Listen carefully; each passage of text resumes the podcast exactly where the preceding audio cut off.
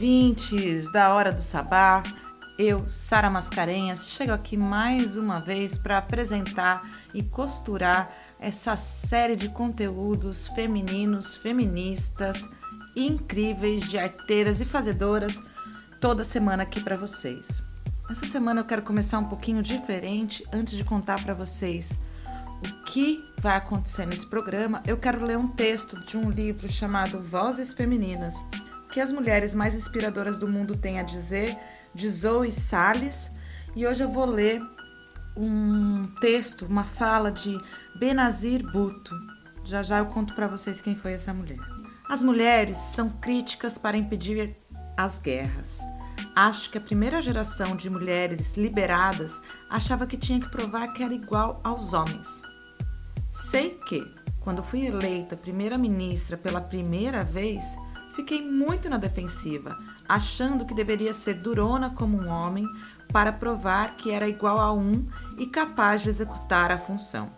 Depois, quando comecei a trabalhar, descobri que as pessoas só queriam alguém que cuidasse delas e de suas famílias. Uma pessoa que prestasse atenção em suas ansiedades, seus problemas e que fosse em busca das soluções. Acho que o motivo para o surgimento de tantas mulheres líderes ocidentais é a existência de um anseio pela figura materna no Ocidente. Por alguém que veja o rosto da sociedade como seus filhos. Portanto, as verdadeiras questões são as que dizem respeito à saúde, educação, água potável, transporte e facilitação geral da vida diária. As mulheres dão vida. Por isso, acho que elas têm uma influência moderadora e que é muito importante que as envolvamos nas tomadas de decisões. Se houver mais mulheres líderes, mais mulheres no, mais mulheres no parlamento e mais mulheres na força de trabalho, as sociedades vão ficar moderadas, desde que as mulheres não fiquem como os homens. Mas não acho que isso vai acontecer. Os sexos têm muita similaridade, mas também há diferenças cruciais. Uma delas é que os homens costumam ser mais assertivos e as mulheres costumam ser mais conciliatórias ou tentar encontrar um ponto intermediário. Benazir Bhutto é a primeira mulher primeira-ministra do Paquistão, assassinada em 2007, pouco depois dessa entrevista. Bhutto foi presidente do Partido Popular do Paquistão. Ela morreu duas semanas antes da data da eleição geral do Paquistão, no qual seria a candidata da oposição do presidente Musharraf. Musharraf. E é assim que eu começo a Hora do Sabá hoje, trazendo essa leitura desse livro da editora Astral Cultural, Vozes Femininas, o que as mulheres mais inspiradoras do mundo têm a dizer. Um trabalho aí realizado por Zoe Salles, uma coletânea muito linda que vale a pena vocês conhecerem. A Hora do Sabá é um programa diverso que toca numa variedade de rádios, web rádios e portais por aí. Eu quero contar para todos vocês ouvintes como faz para ouvir esse programa. Toda segunda-feira a gente está na Rádio Eixo, às seis da tarde. Toda terça, às onze da noite, na Rádio Baixada Santista. Quarta-feira, na Rádio Graviola, às três da tarde. Toda sexta-feira, às nove e meia da noite, na Rádio Pagu. Sábado, na FM 98,9, Rádio Brasil Atual, sábado, às seis da tarde. E domingo, a gente vai para Rádio Armazém, às três da tarde. Toda quinta-feira, a gente publica no Spotify esse conteúdo como podcast é, disponibilizado também em outras plataformas como Google Podcast, Radio Public, Breakers, Teacher, Anchor FM e tá muito fácil encontrar a gente no nosso Instagram, arroba Hora do Sabá. Sabá é com dois Bs e T mudo, S-A-B-B-A-T, Sabá. Arroba Hora do Sabá. Na nossa bio tem um Linktree com acesso a todos os links de todas as rádios que tocam a hora do sabá ao longo da semana. A edição de hoje traz aí uma variedade de colunistas incríveis e eu quero contar para vocês o que, que vai rolar nesse programa hoje. Diversidade, maternidade, direito à vida e à liberdade, a possibilidade de sonhar e construir um mundo melhor. Resiliência e determinação são as palavras-chave desse programa que convergem entre as histórias desse episódio, dessa edição. O mês de abril passou assim, ó, num estalo com, o, com a segunda onda da pandemia e a luta segue intensa e incessante para os povos originários que vêm sendo atacados constantemente na região norte do Brasil. No mês de abril, no comecinho de maio, a gente pôde inclusive presenciar a intimação da líder indígena, da liderança indígena Sônia Guajajara, é, por ter se manifestado contra o presidente Bolsonaro. É difícil estar a favor do Bolsonaro. As pessoas que têm aí uma visão muito deturpada do que é bem-estar no planeta têm seguido os planos de Bolsonaro, mas as pessoas que querem harmonia, equidade e equilíbrio elas estão desoladas com esse contexto. O mês de abril, como eu falei, passou rápido e os povos originários na região norte estão sofrendo demais. E a Dandara Feitosa, no quadro Oca Periférica, vai falar um pouco sobre a violação dos direitos que os povos indígenas vêm sofrendo nos últimos meses. Inclusive, vai falar sobre a questão do que aconteceu com a Sônia Guajajara. O mês de maio também é marcado pelo Dia das Mães, né? E é essa a, o tema do Observatório Chega, que vai falar sobre a situação das mães em pandemia e quão evidenciadas foram os problemas que as mulheres enfrentam, tanto no que diz respeito à violência doméstica e também à sobrecarga e desvalorização, esse, esse lugar da mulher de subserviência. A Flora Miguel vai aproveitar a temática do dia 17 de maio, que foi o Dia Internacional de Combate a todas as discriminações, homofobia, LGBTfobia, transfobia, discriminações de gênero, através do trabalho da cantora, atriz e diretora Marina Matei.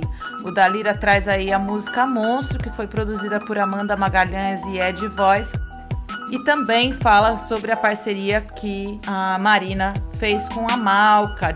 A Malca Julieta, da Trava Business, é uma das produtoras musicais mais recomendadas do momento. Tem feito trabalho com muita gente bacana aí. Vale a pena seguir Malca Julieta. Eu, Sara Mascarenhas, mais uma vez trago aí uma leitura para vocês, na verdade, duas leituras. Hoje eu vou trazer mulheres que fizeram a diferença da história mais uma vez e vou ler Tuiuiu. Tuiuiu parece até o pássaro lá do Pantanal, né? Do Campo Grande ali. Mas não. Tuiuiu é uma cientista chinesa nobelista que estudou a malária e em 2015 ela foi indicada ao Prêmio Nobel justamente estudos. Ficou muito bacana esse conteúdo. Gostei muito de saber mais sobre a vida dela e também vou fazer uma leitura de um livro novo que eu trouxe aí para vocês chamado Mulheres, Mitos e Deusas: O Feminino através dos Tempos de Marta Robles, da editora Goya. Hoje a gente vai ler aí a primeira deusa desse livro, que é a deusa Nix. Agora a gente vai de música e logo menos eu volto para curtir com vocês muito conteúdo, muita sabedoria de mulheres incríveis. Te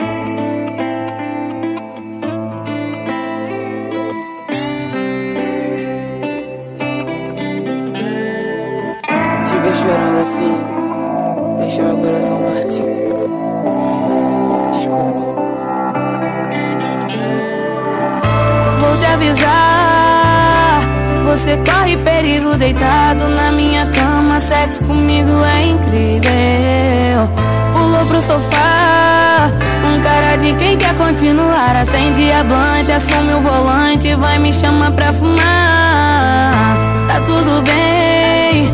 Te deixo me fazer de refém Mas jogo limpo contigo. Sabe que é só mais um no meu harém. Não quero cometer novo Te fazer sofrer, te fazer chorar E você reclamando com o povo.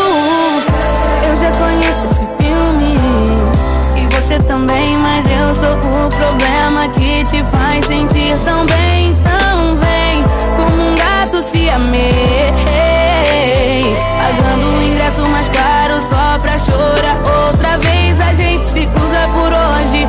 E eu tô de volta daqui a um mês.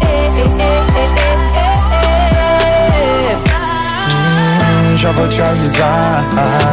Se pai eu te odeio, te amo, te beijo e te vejo blefando pra nós. Ah, valeu por tentar.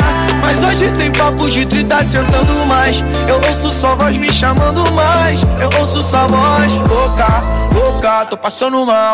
Faz um boca a boca. Porra, teu fenomenal. Nossa vibe é outra. Só não vem de garfo que eu já janta é sopa. Opa, ela quer meu mão. Sou todo errado e minhas ideias é pouca. Opa, ela quer meu. Toda apaixonada que mania escrota. Love, vivo entre outras lobbies. Lágrimas, troféus nos móveis. Seus olhos todos os santos, todas as estrelas, quase todos os homens. Eu não te amo, isso é lógico. Eu tô brefone, isso é óbvio. Malak beat neurótico. Ah. Vou te avisar. Deitado na minha cama. Sexo comigo é incrível. É, tu brincar demais. Desculpe, mas hoje eu não tenho um bom plano só. Um vinho maldito piano pra nós. Tá tudo bem. Te deixo me fazer de refém. Mas jogo limpo contigo. Sabe que é só mais um no meu harém. Quanto? Não sei se são meses ou são anos que eu caí no cigano. Ó, você me ama por engano.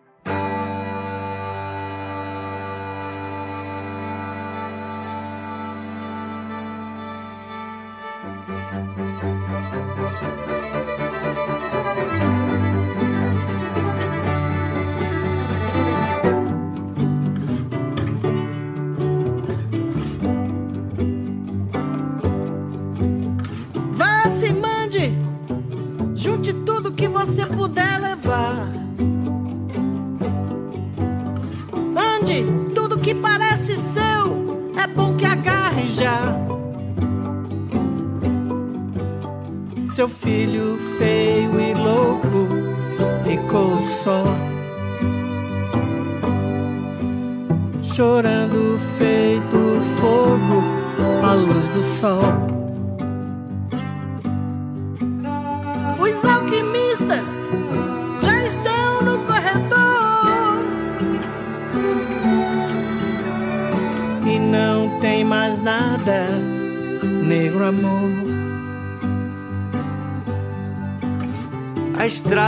você e o jogo e a indecência. Junte tudo que você conseguiu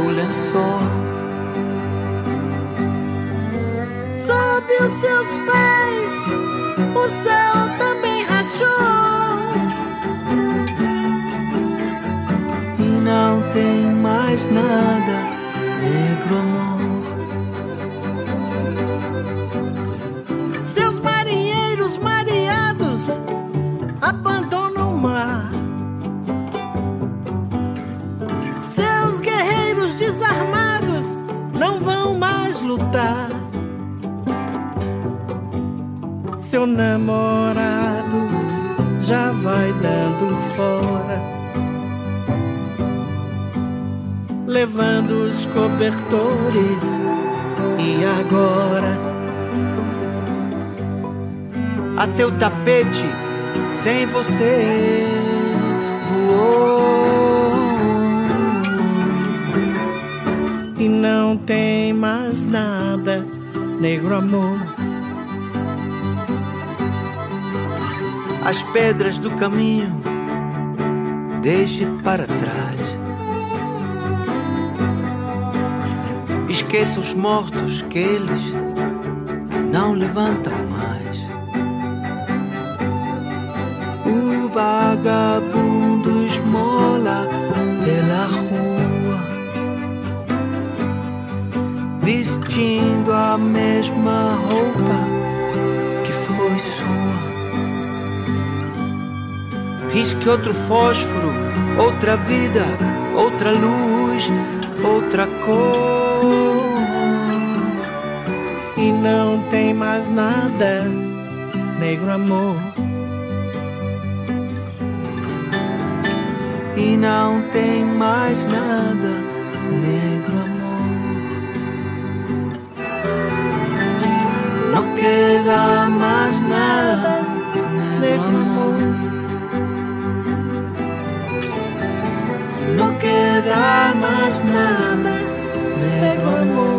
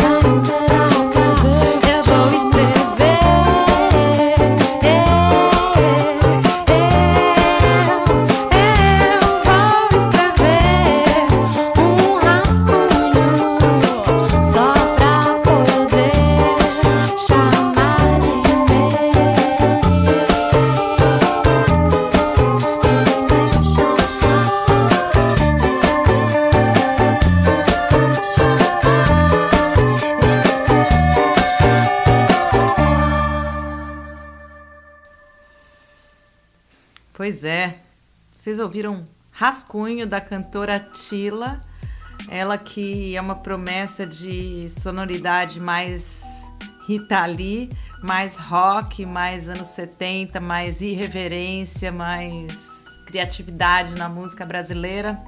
Acho que isso traduz muito o que é Rita Lee.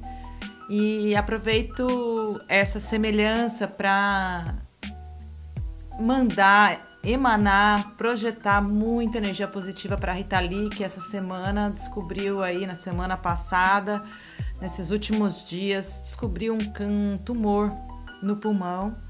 Tá em casa, já vai fazer os tratamentos e tudo mais, mas a gente aqui saúda essa grande referência da cultura e da liberdade em nosso país. Gratidão, Rita Lee, por toda a sua obra, gratidão por ser essa mulher tão incrível, tão inspiradora que você sempre foi, principalmente para mim, na minha vida, posso falar muito por mim.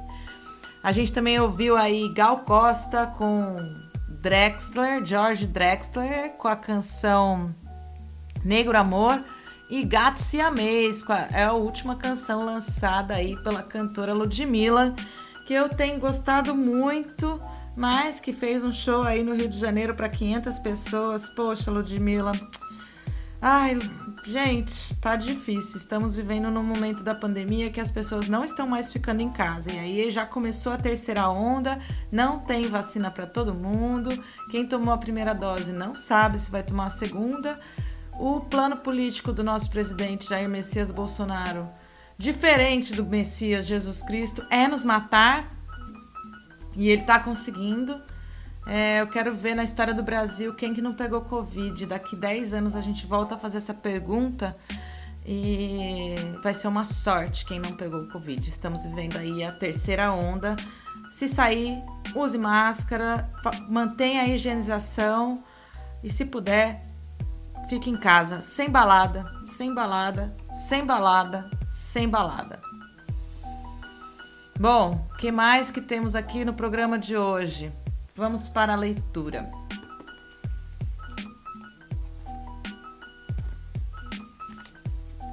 Longe de ser perfeito, como nas passagens que lemos no Gênesis, o princípio criador entre os gregos não proveio de uma ideia da eternidade, e nem do sopro vital de um Deus todo-poderoso que extrai a luz do caos e com ela empreende o resto de sua obra até coroar com a criação do homem as transformações dos céus e do mundo natural. Em seu primeiro dia, segundo a narrativa bíblica, Deus fez a luz. E ainda que não houvesse nada para ser iluminado, o universo era um caos informe, e sobre a face do abismo reinava a noite. Haja luz, ele disse. E a luz existiu. Então, o Deus judeu-cristão chamou luz à luz dia e as trevas denominou noite. Passou-se uma tarde, passou-se uma manhã, e ao escurecer, separou as águas das águas e criou uma abóboda intermediária, que foi a abóboda celeste. No segundo dia, ordenou que as águas se juntassem por debaixo do céu e fez aparecer os continentes. Chamou de mar a massa líquida e de terra os continentes. Reverdeceu a terra a fim de que gerasse as sementes, segundo suas espécies, e as árvores frutíferas. No terceiro dia, Deus criou dois luminares no céu, regentes da noite e das estrelas, para marcar os ciclos do dia e da escuridão, e para assinalar as festas e as contagens dos anos e dos dias no quarto dia, criou os animais.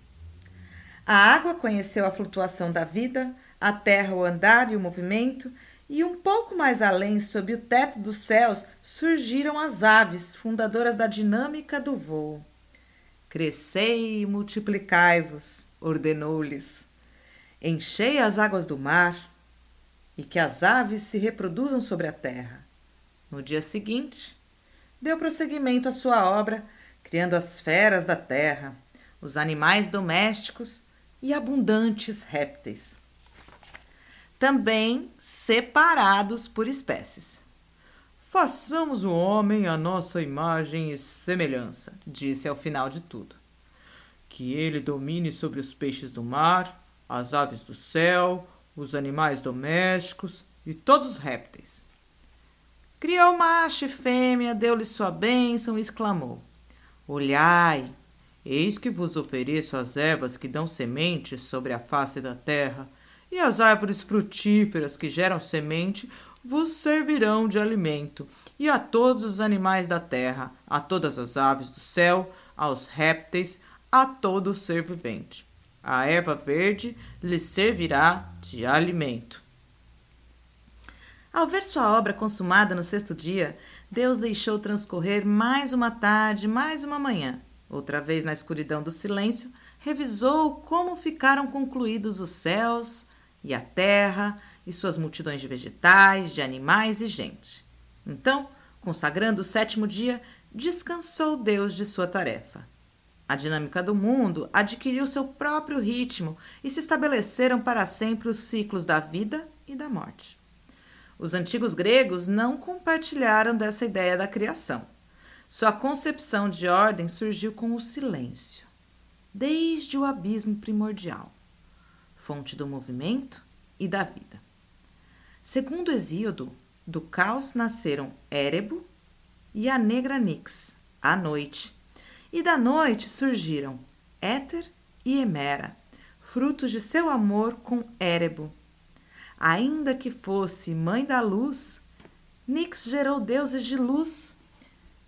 Nix não gerou deuses de luz nem de justiça, pois estes provieram de Gaia, a terra-mãe, como ela, de monstros e de homens.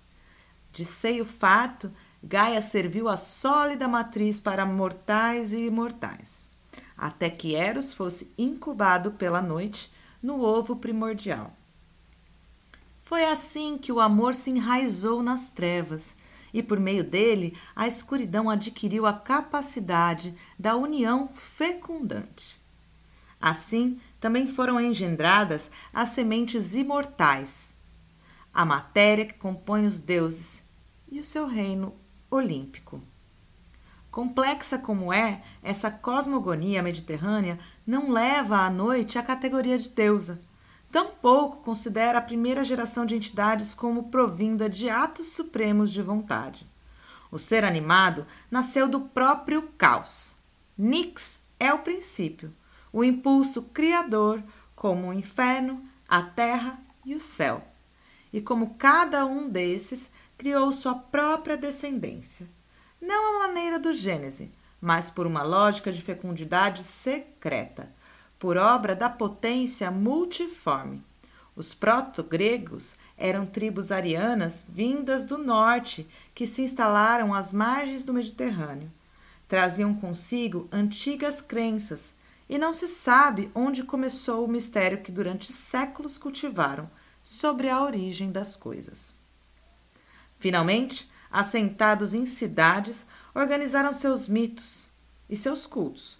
Mas não seria senão no fim do século VIII e na primeira metade do século VII, anteriores à nossa era, que, com o advento da escrita, Hesíodo produziria uma genealogia da criação. Nessa obra, junto com as outras potências estritamente míticas, a noite se destaca como depositária de um saber elemental, aparentemente constituído para recordar as limitações da nossa condição humana. Tanto Melésio como Lamisco, o sábio, afirmaram que aquilo que foi produzido no primeiro no princípio, aquilo que foi produzido no princípio, existe agora e existirá no futuro, como a terra, o céu e a noite, o bem e o mal, a dúvida que sobrevém à obscuridade e à lucidez que lhe faz o contraste. Por essa razão, a noite é uma referência essencial no decurso do ser, pois é ela que torna possível tu, que tudo apareça e possa ser distinguido através da claridade. A maioria da progênie noturna é composta por abstrações, símbolos terríveis que nos intimidam talvez para ordenar os ciclos da vida e da morte. Tal como a linhagem da terra, Nix foi pródiga em sua fecundidade de criaturas do bem e do mal. Em sua teogonia, Hesíodo afirma que são seus filhos Moiro, de quem pouco se preocupou a mitologia, e a negra Quera e Thanatos, todos os três vinculados à morte. Também pariu Hipno e deu à luz a tribo dos sonhos. Depois, sem deitar-se com ninguém, pariu Momo, o doloroso pariu Momo, o doloroso lamento, e as Hesperides aos cuidados de quem foram entregues as famosas maçãs de ouro que Hera recebeu por ocasião de seus esponsais com Zeus. A noite engendrou ainda as moiras, provedoras do bem e do mal, a quem os mortais chamam de, chamaram de Cloto, Laqueses e Atropos, e as Queres, vingadoras impiedosas que, em sua cólera sagrada, perseguem sem cessar os mortais, e mesmo os imortais que cometeram delitos a fim de infringir-lhes castigos exemplares. Finalmente, a funesta noite pariu Nemese, a vingança, açoite de todos os mortais, e encerrou sua descendência dando luz o engano, as paixões, a terrível velhice e logo depois a violenta Eris, a discórdia, que por sua vez seria a mãe do esquecimento, da fadiga, da fome, das dores que provocam o pranto das batalhas, dos assassinatos, dos massacres de seres humanos, bem como das brigas, das falsidades, dos discursos, das ambiguidades, das leis injustas, da ofuscação, dos amigos íntimos, das cumplicidades e de Orco, aquele que maiores desgraças causa aos mortais quando alguém comete perjúrio de forma voluntária. É a noite que se refere à primeira lição moral, sobre qual se fundamentaria a nossa civilização contemporânea. A ela também corresponde o desafio da razão criadora, associada por Platão ao célebre mito da caverna. E através dos avatares de sua ampla descendência, compreendemos que, para os gregos, era o belo que interessava acima de tudo.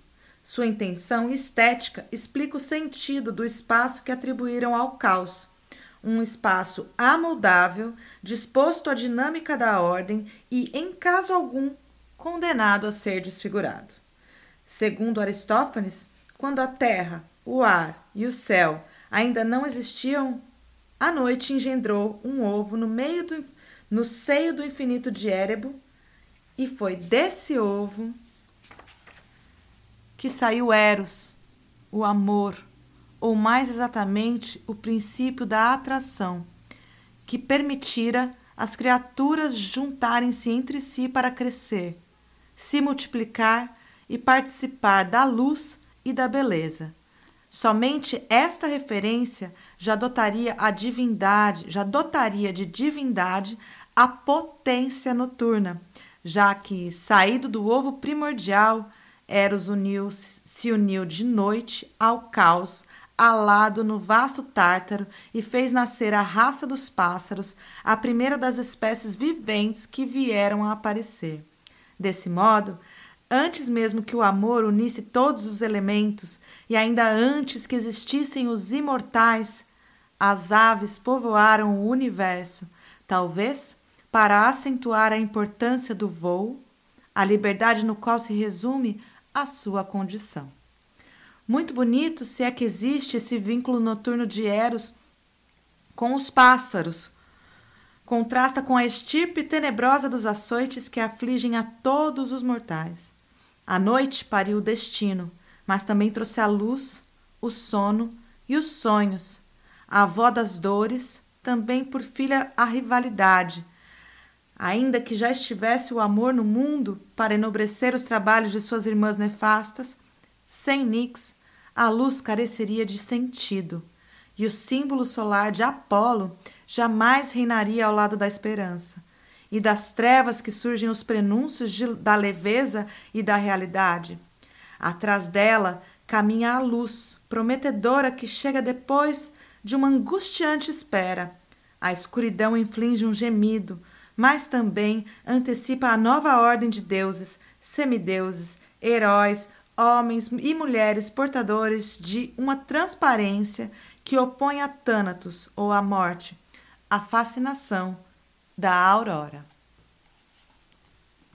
Mulheres, mitos e deusas, o feminino através dos tempos.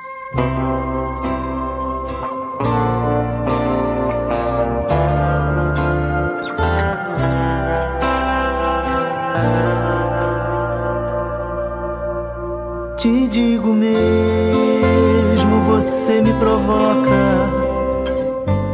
E eu adoro desafios, ando sensível, coração na boca.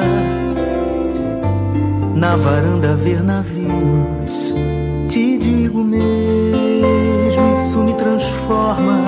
O que me apavora é o olhar vazio. Acordo cedo, palavra solta. Mal lavei o rosto e a canção brinca na boca. Tava precisando de fogo pra acender a madrugada. Vamos nos jogar no mundo. Obrigada por mais essa. Nossa vida anda com pressa. Mas prefiro perguntar: onde é que isso vai dar? Como é que isso vai ser? Porque estamos sem saber onde é que isso vai dar. Como é que isso vai ser? Te digo mesmo, você me provoca. E eu adoro desafios. Ando sensível, coração na boca.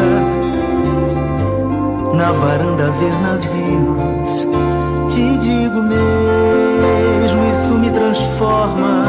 O que me apavora é o olhar vazio. Acordo cedo palavra solta. Mal lavei o rosto e a canção brinca na boca. Tava precisando de fogo pra acender a madrugada. Vamos nos jogar no mundo. Obrigada por mais essa. Nossa vida anda com pressa. Mas prefiro perguntar: onde é que isso vai dar? Como é que isso vai ser? Porque estamos sem saber onde é que isso vai dar. Como é que isso vai ser? Porque estamos todos sem saber onde é que isso vai dar? Como é que isso vai ser? Você está ouvindo Hora do Sabá, espaço de expressão e visibilidade da mulher arteira e fazedora.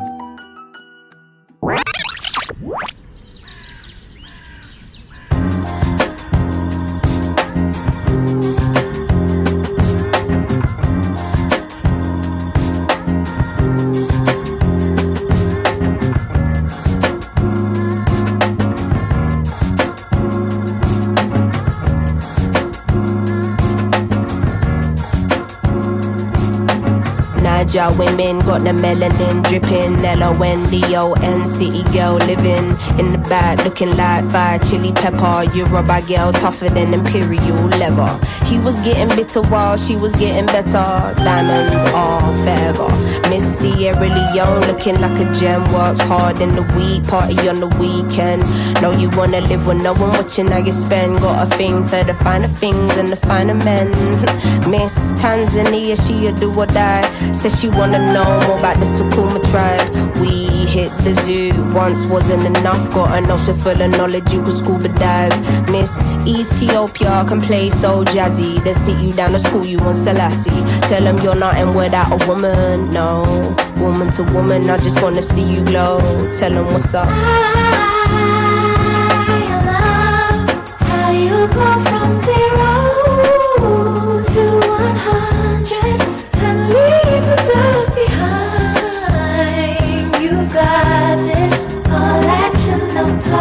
Bayesian honeys, know you repping for your country. Sun kissing your brown skin, looking like money. Says she focusing on being an accountant.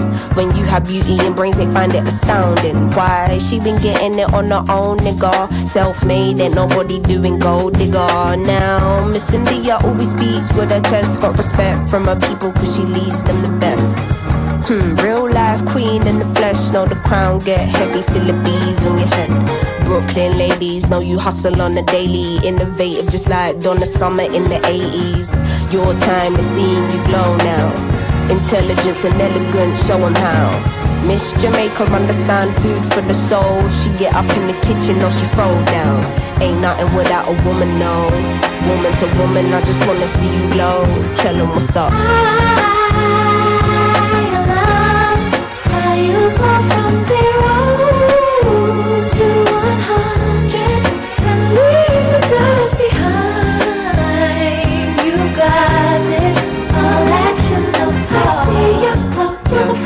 beautiful. When you walk in the room, they feel your soul. Your style is shine so ahead of time, and you know that you're fine. You're so damn fine, girl. girl, girl, girl she a gonna go, calm with it, never let the marijuana fail. Though a sucker for the romance, take you to the homeland. One way, she ain't coming back, nah. All I see is black stars, and I friggin' love it, yeah, yeah. Time's up, tell the people that we coming, yeah, yeah. Done being in the shadow, going public, yeah, yeah. Don't know how to bear it, how to stomach, yeah, yeah. Hand over the shit and let us run it, yeah, yeah. All we know is looking clueless, all they know is stare, stare. Ain't nothing without a woman, no. Woman to woman, I just wanna see you glow, glow, glow. Zero to one hundred and leave the dust behind. You've got this and lead them with your light. You Woman to got woman, I this. just wanna see you all glow. action Tell us what's up. You know, Cindy, sometimes, you know, I just look around and I just think of all the things we've gone through, all the great things in life, and all the horrible things that are just the other half of the great things in life. And how you don't really get greatness without sacrifice. You don't get good things without a little bit of pain. And how happiness is the substitute for the emptiness that you can sometimes feel on the other side. And you know, it just reminds me to call you, but then you never pick up the phone.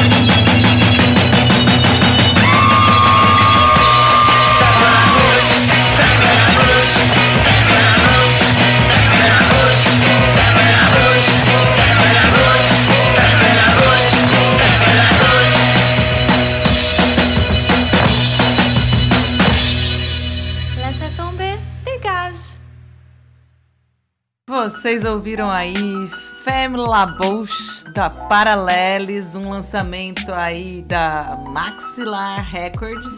Antes vocês puderam ouvir também é, Little Sims, mais um lançamento e essa canção Little Sims chama Woman Fit Cleo né? A cantora Clio que tá aí cantando com a Little Sims, muito bacana. E um lançamento da Zélia Duncan também, onde é que isso vai dar? Mais uma canção aí cheia de crítica, cheia de retrato social. Agora a gente vai pro quadro Oca Periférica, ouvir a Dandara Feitosa trazer aí mais um panorama povos originários na sociedade brasileira e como eles têm conseguido é, construir os seus espaços e ocupar a sociedade de uma maneira que eles não precisem abrir mão das suas tradições, das suas culturas, dos seus valores, mas se adequando um, um tanto à urbanidade e a essa questão toda civilizatória que, o, que as sociedades euro-referendadas tanto prezam. Valeu, Dandara, até daqui a pouco, ouvintes!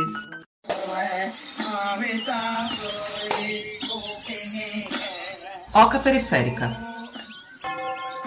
Apresentação Dandara Feitosa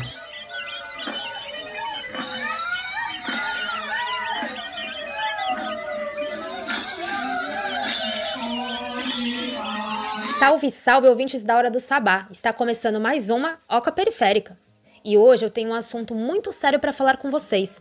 Eu venho denunciar os ataques que os povos indígenas sofreram neste último mês. Já não é de hoje que os povos originários incomodam, e se no passado tentaram nos escravizar, hoje querem nos exterminar. Os povos indígenas sempre sofreram diversos ataques e ameaças, tanto diretos às comunidades em seus territórios, como também indiretos através de políticas que colocam em xeque seus direitos. No entanto, com o cenário político que temos hoje, a situação destes povos tem se agravado cada dia mais. O desgoverno que rege nosso país, aliado à bancada ruralista, tenta aprovar uma série de projetos que ameaçam a nossa sociobiodiversidade.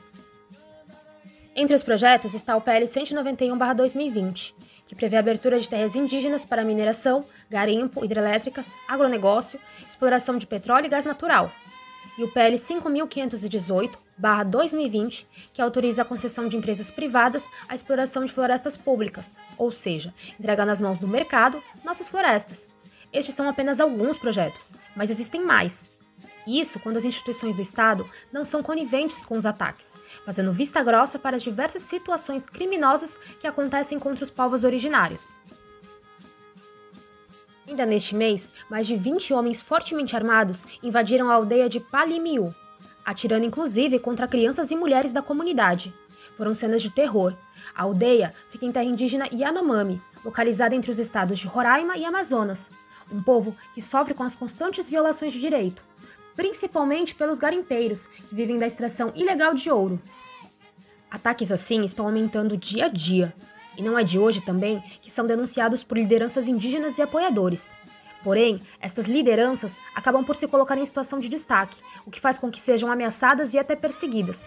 Assim foi com Sônia Guajajara, que foi intimada pela Polícia Federal a pedido da FUNAI para prestar depoimento em um inquérito aberto, em razão do documentário Maracá, que denuncia diversas violações contra os direitos dos povos indígenas do Brasil. E eu, inclusive, já falei dele aqui para vocês. Essa perseguição mobilizou entidades a se manifestarem em apoio a Sônia Guajajara. Ela que é uma indígena mulher, do povo Guajajara, formada em letras e enfermagem e pós-graduada em educação especial. Foi a primeira mulher indígena a se candidatar a uma vice-presidência nas últimas eleições. Um absurdo que uma liderança de respeito como ela esteja sofrendo essa perseguição nos dias de hoje. Mas isso só comprova todo o genocídio e o etnocídio contra os povos indígenas. E é justamente para denunciar os ataques, perseguições e ameaças que aconteceu no último sábado o evento online Emergências Amazônia, com o tema Indígenas. Ele tem por objetivo mostrar a importância da luta indígena para a defesa do clima, para a disputa de imaginários sobre o projeto de bem viver para o século XXI e também é espaço de denúncias acerca da retirada de direitos e violações de direitos humanos praticadas contra os povos indígenas. Essa é a terceira edição deste projeto, que iniciou em abril e vai até agosto, e conta com dois encontros por mês. Ele é organizado através de uma parceria entre o 342 Amazônia, a Articulação dos Povos Indígenas e a Coordenadoria Latino-Americana de Cine e Comunicação de los Pueblos Indígenas. O evento contou com dois encontros entre lideranças e comunicadores indígenas de nove países latinos, entre eles a Sônia Guajajara. Quem quiser conferir a programação do evento, que vai até agosto e aborda diversos temas, é só entrar no site emergênciasamazônia.org. E para finalizar, vamos ouvir agora um pedacinho do episódio 8, O Grande Aldeamento, do documentário Maracá. Até a próxima! A pandemia mata. O racismo mata. A necropolítica mata. A fome mata. Arma de fogo mata. A violência mata. A colonização mata. O desmatamento mata. As queimadas matam. O veneno mata. A mineração mata. O garimpo mata. capitalismo mata. A ausência do Estado brasileiro mata e acelera o genocídio indígena no Brasil. E como mulher indígena, eu quero que vocês, brancos, me escutem. Vocês precisam me escutar. Estamos aqui para dizer que estamos no meio de uma guerra, uma grande guerra do poder econômico e político que tem matado as nossas lideranças indígenas. Estamos aqui para dizer que nós vamos continuar resistindo, que a bala que tem matado as nossas lideranças não vão matar a nossa existência, não vão matar a nossa essência. Até quando a sociedade vai ser conivente com essa violência? Até quando essa violência não vai mexer com a sua sensibilidade? Até quando você será conivente com essa matança? Nós estamos aqui para dizer que nós somos a resistência viva. Lutamos por nós, lutamos pelo meio ambiente. O meio ambiente está sendo brutalmente atacado e querem legalizar a mineração, querem legalizar o desmatamento, querem legalizar as hidroelétricas e por isso querem legalizar o genocídio.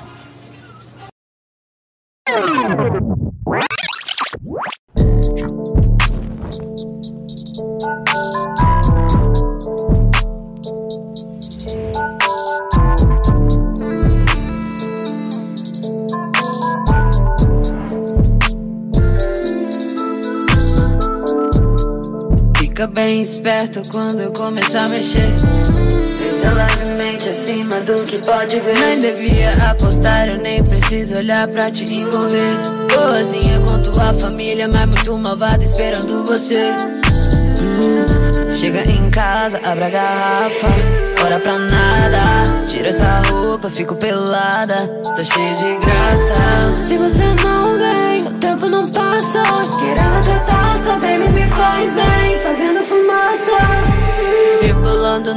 Corpo, eu querendo ver o que você faz. Todo dia fazendo bagunça, a casa tá vazia e eu querendo mais. De pele, minha pele me impede de te deixar em paz. Baby, me faz bem, fazendo fumaça. Meu corpo vela tipo Lambo Não fez assim que eu te lambo Gosta de sexo selvagem Nessa selva só eu que mando Sente eu tô deslizando Tua mente eu tô delirando Quente me chame de fire O eu tô incendiando Fode no desce mandar Cheiro de sexo no ar Me envolve pra não mais voltar Acende pro olho avermelhar Peguei, peguei, brotei de calcinha Fendi pra te enlouquecer De quatro na tua frente No sense, baby dance Me diz se você não sente Eu sou wave, oh my baby Yeah, yeah, yeah Fica bem esperto quando eu começar a mexer. Pensa levemente acima do que pode ver. Nem devia apostar, eu nem preciso olhar pra te envolver. Boazinha com tua família, mas muito malvada esperando você.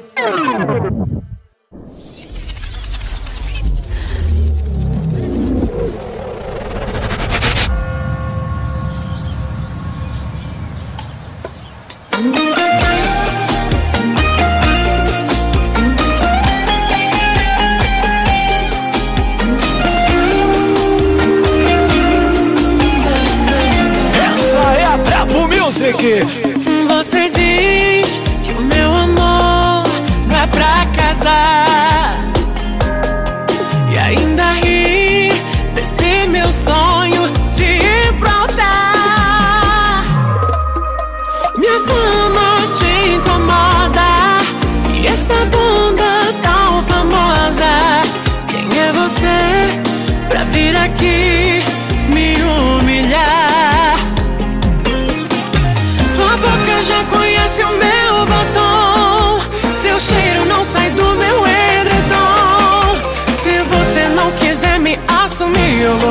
Pra todo mundo ouvir.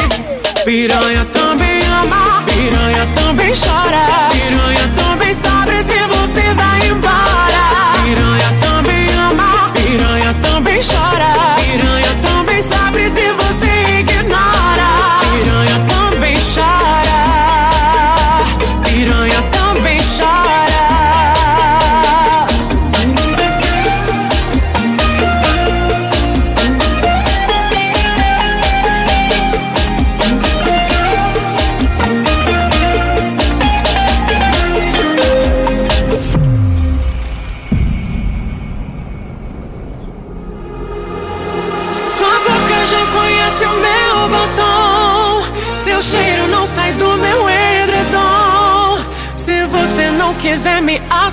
eu vou cantar pra todo mundo ouvir.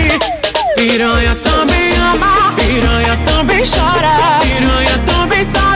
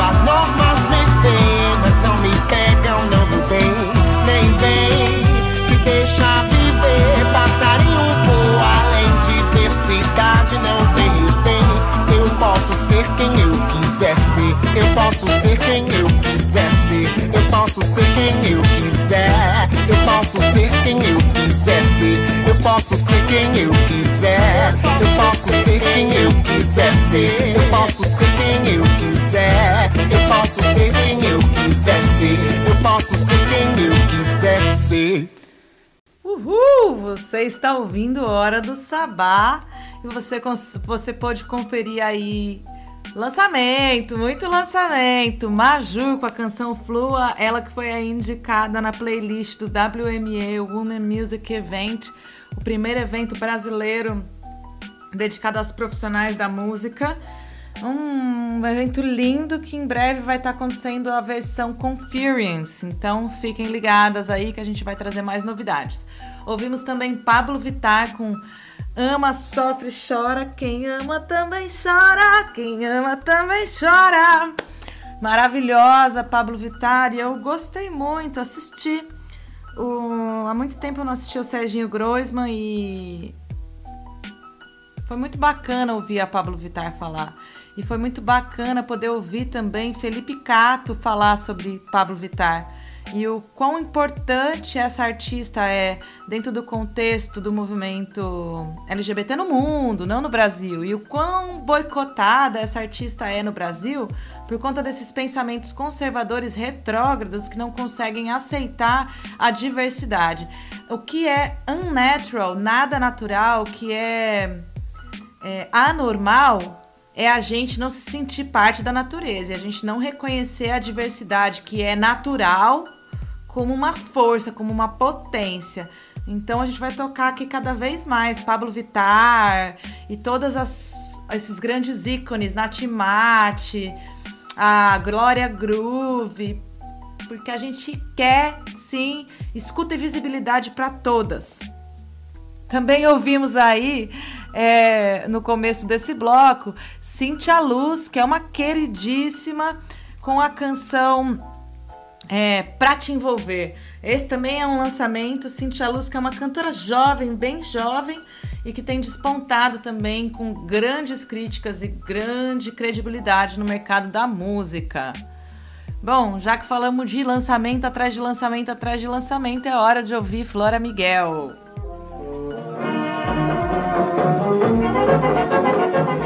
Da Lira, o seu boletim musical semanal feminista produzido por Flora Miguel. Vou abrir alas, eu quero passar. Peço licença pra poder desabafar. Olá, ouvintes da Hora do Sabá. Aqui quem fala é Flora Miguel, mais uma vez com a coluna da Lira, trazendo música todas as semanas para sua radinha. Sempre novidades ou não, mas música feita por mulheres. A gente dá sequência à série de lançamentos feitos durante a pandemia do novo coronavírus, apresentando a artista Marina Matei, uma multiartista, cantora, atriz e diretora, transita pelas linguagens do audiovisual, da dança, da performance, da música e do teatro. Atriz das séries 3%, Unidade Básica, Todos Nós, ela tem dois singles lançados. Um deles a gente ouve aqui, Faixa Monstro, produzida pela Amanda Magalhães e o Ed Voice.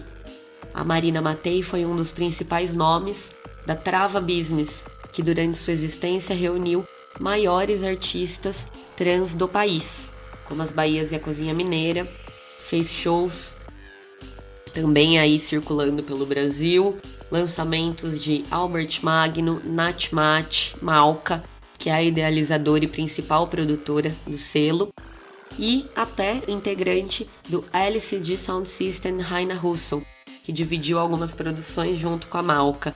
Então, nesse efervescente cenário da música trans brasileira, vem a Marina Matei. Ela circula com o seu primeiro show Trava desde o ano de 2018, passando por espaços como Teatro Oficina, o Teatro Sérgio Cardoso, Teatro de Container e cidades como São Paulo, Porto Seguro e até a Ilha de Boipeba, na Bahia. Atualmente, a artista trabalha na produção do seu primeiro álbum, previamente intitulado Boneca Pau Brasil, e no show El Beso de Cotita, esse último em parceria com Suzy Shock, M e Delfina Martinez, a convite da Outburst Americas. Marina é ativista pelos direitos das pessoas trans e atua em parceria com a Casa Chama e Coletividade Marcha. A gente ouve aqui no Da Lira de hoje Marina Matei com a faixa Monstro. Até a próxima!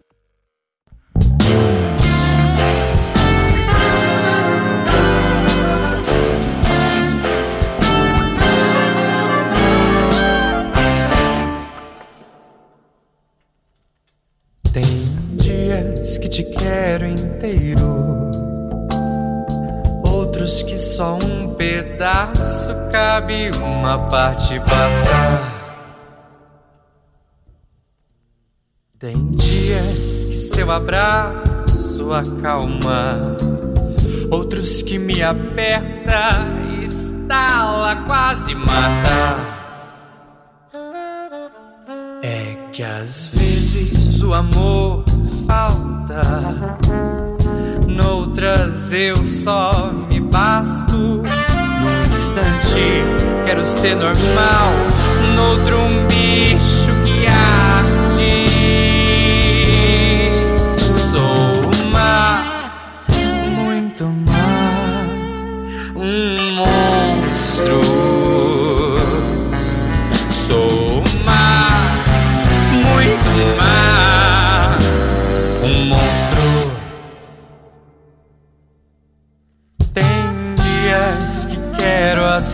comida, outros que prefiro ser comida por fora. Lá fora tem dias que tô cheia de espaço, buraco, outros que sou toda acúmulo. Um caos interditado.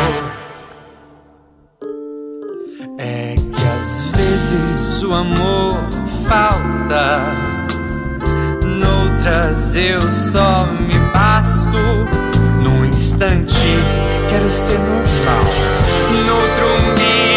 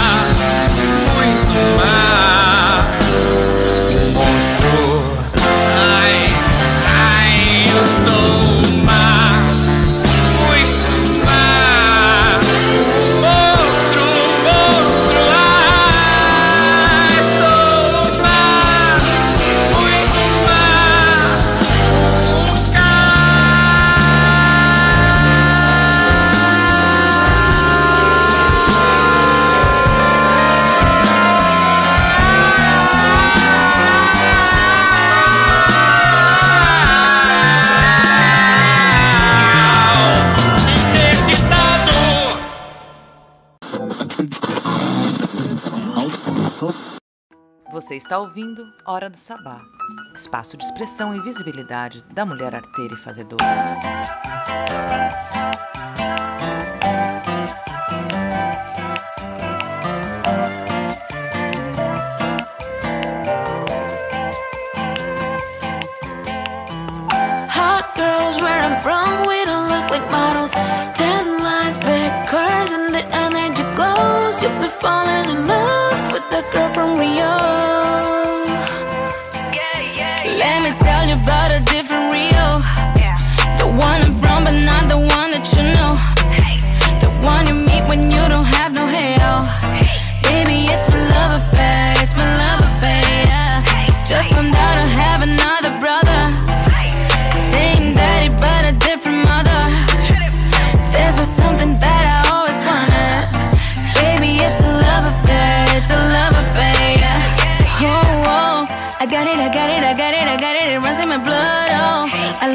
love it, I love it, I love it, you already know.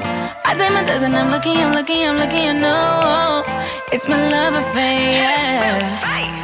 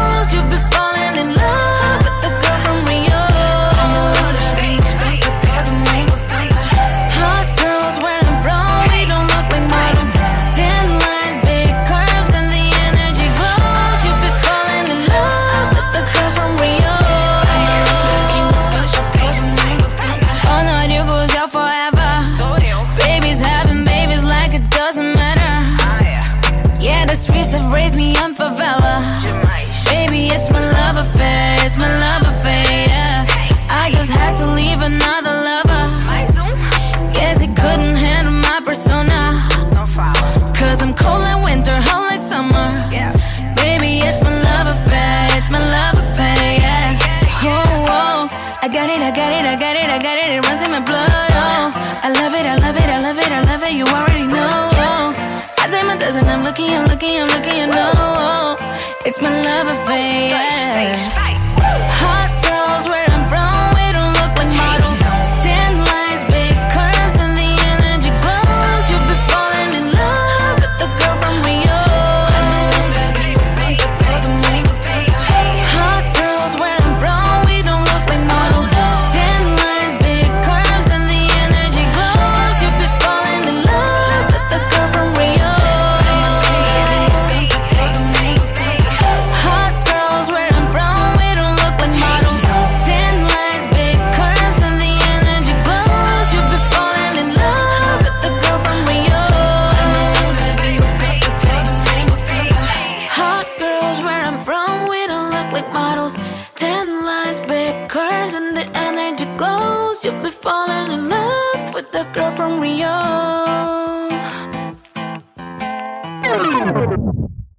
Oi, pessoal, aqui é a Erika Martins e você escuta as minhas músicas aqui na Hora do Sabá.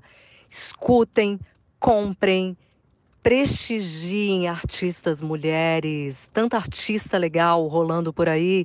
E escutem mesmo, vão lá procurar. Sigam também a Hora do Sabá em todas as redes sociais. Beijo! Um, dois.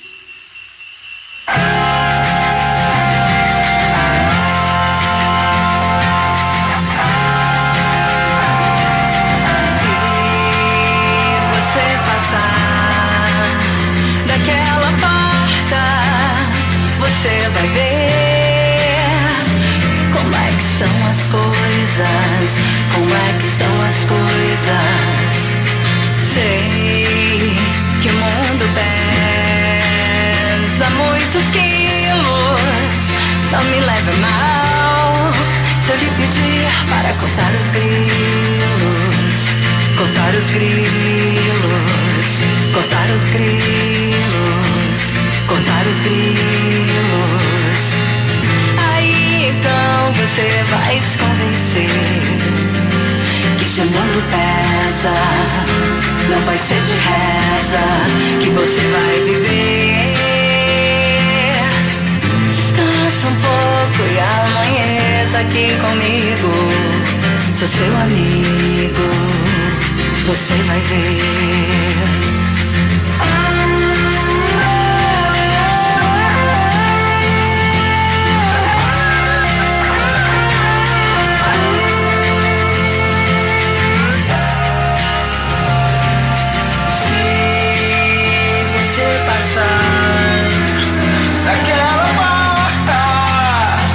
Você vai ver como é que são as coisas, como é que estão as coisas.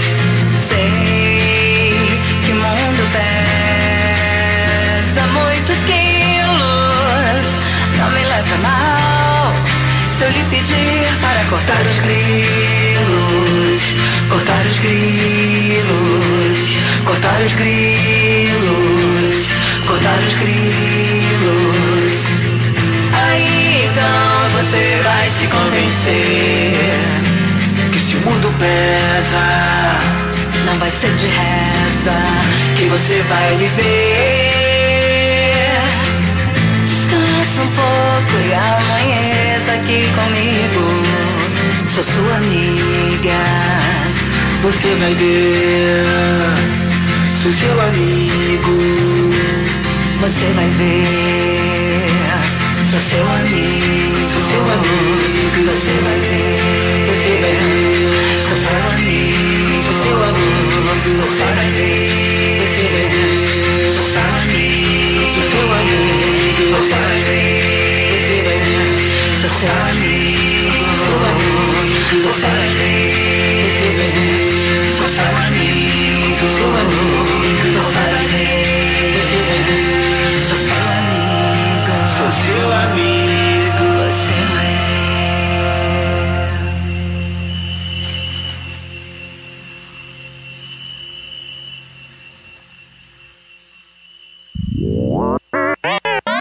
Pois é, É, ouvimos aí mais uma série de lançamentos recentes. Ouvimos também a canção Grilos do Erasmo Carlos, cantado pela voz de Érica Martins e Gabriel Tomás. E Girl from Rio, da Anitta. Essa canção ficou muito gostosa. Eu gostei muito da forma como ela entrou no programa hoje. Estou bem feliz. E a gente vai seguir o fluxo aqui desse programa, porque já passamos aí de uma hora e vinte minutos compartilhando esse tempo e a gente tem bastante coisa para falar para vocês, então eu chamo com muita alegria as mulheres do Observatório Chega. Chega. Chega. Chega. Chega. Chega. Chega. Observatório da Violência contra a Mulher. Uma iniciativa de alunos e professoras da Unisanta. Olá, ouvintes, sejam muito bem-vindos ao podcast do Observatório Chega. Eu sou Nara Assunção, jornalista e uma das idealizadoras do Chega. Um alô especial a Sara Mascarenhas, da Hora do Sabá. Uma honra participar desse coletivo. Se você ainda não conhece o Chega, o Observatório é um portal de notícias criado para falar sobre violência contra a mulher dentro da Unisanta. Estamos no www.observatoriochega.com.br, no Instagram e Facebook Observatório Chega. E minhas convidadas de hoje são a psicóloga Juliana Matias e a professora Cristiane Santos, que, assim como eu, também são mães. E é sobre maternidade e a carga excessiva que cai sobre nós que vamos falar um pouquinho hoje, das delícias e das dores de ser mãe, sentimentos tão acentuados durante essa pandemia. E a gente do Observatório, ao longo desses dois anos que a gente está aí de. É, existindo, a gente entende a violência não só aquela direta, né, a física, a psicológica, mas também aquela que a gente recebe na nossa rotina por herança cultural e que a gente hoje vem desconstruindo e criando novas culturas, é, novas rotinas, né? Em 2017, uma pesquisa do IBGE é, já mostrava que, em média, as, as mulheres brasileiras dedicavam o dobro do tempo dos homens aos afazeres domésticos e cuidados de pessoas. Eram 20 horas, em média, semanal gastas por nós, mulheres, contra 10 horas gastas por eles. E a gente sabe, mesmo que nas configurações de família, que os homens estão ali, né, participando, são de fato companheiros, é, a carga é sempre maior naturalmente para as mulheres, né? E mais recentemente, uma pesquisa global da Ipsos com a ONU Mulheres aponta que a pandemia aumentou esse abismo na divisão de tarefas não remuneradas no Brasil e nos outros 16 países pesquisados. 43% das mulheres entrevistadas contra 35% dos homens concordaram fortemente com a seguinte frase: Tive que assumir muito mais responsabilidade pelas tarefas domésticas e cuidados com crianças e família durante essa pandemia. E aí eu já quero ouvir você, a visão de vocês duas, quanto mães, mas também nas áreas que vocês atuam, né? A Ju na psicologia, a Cris na, na visão da educadora, né? É, como que vocês estão é, veem esses dados e de que forma vocês também estão vivendo esse momento é, enquanto profissionais, mães? Dá para conciliar tudo? Sim. Cris, você quer começar? Sim, quero. Na verdade, a gente vem de uma cultura que, assim, tem que dar conta de tudo, né? É aquele mantra, né? Tenho que dar conta de tudo. E, e quando a gente, né, tava antes do home office, né? Antes da pandemia, a gente tinha tudo estabelecido, né? Assim, a hora de acordar, sair, voltar, agora em casa, tudo fica muito, entre aspas, bagunçado. Não tem aquela divisão do que é o tempo do trabalho, o tempo da família, o tempo da casa, do filho. No meu caso, eu tenho um filho, né, de quatro anos e onze meses. E às vezes acaba tudo se atropelando. E o que você falou, né? Antes era o, o dobro do trabalho. Hoje já se fala que a gente trabalha cinco vezes mais. Imagina para uma pessoa que faz o quíntuplo do trabalho. Então a gente está o tempo todo ainda com o mantra de eu tenho que dar conta de tudo. Isso falando da minha realidade, né? A minha realidade é que assim, ainda né, sou casada, mas eu não tenho mais a rede, a única minha única rede de apoio era a escola, né? A escola do João, que na verdade ele ficava o dia inteiro, porque eu trabalho o dia inteiro como pedagoga. Então, o tempo inteiro eu trabalho, desde o momento que eu acordo até a hora que eu vou dormir. E se eu falar para você que eu durmo oito horas na pandemia, eu estarei mentindo. Eu acredito que na pandemia nenhuma noite eu tenha dormido oito horas. Ultimamente eu durmo em média 5 a 6 horas por noite. Até nisso mudou. Por conta da ansiedade, por conta que eu tenho que levantar mais cedo, antes deles, antes do meu filho, porque senão eu não dou conta. Na verdade, eu não dou conta de fazer. Eu trabalho aos finais de né? semana. Antes, quando eu dava aula, eu dava aula de segunda a sexta. Trabalhava? Trabalhava, porque professora traz trabalho para casa.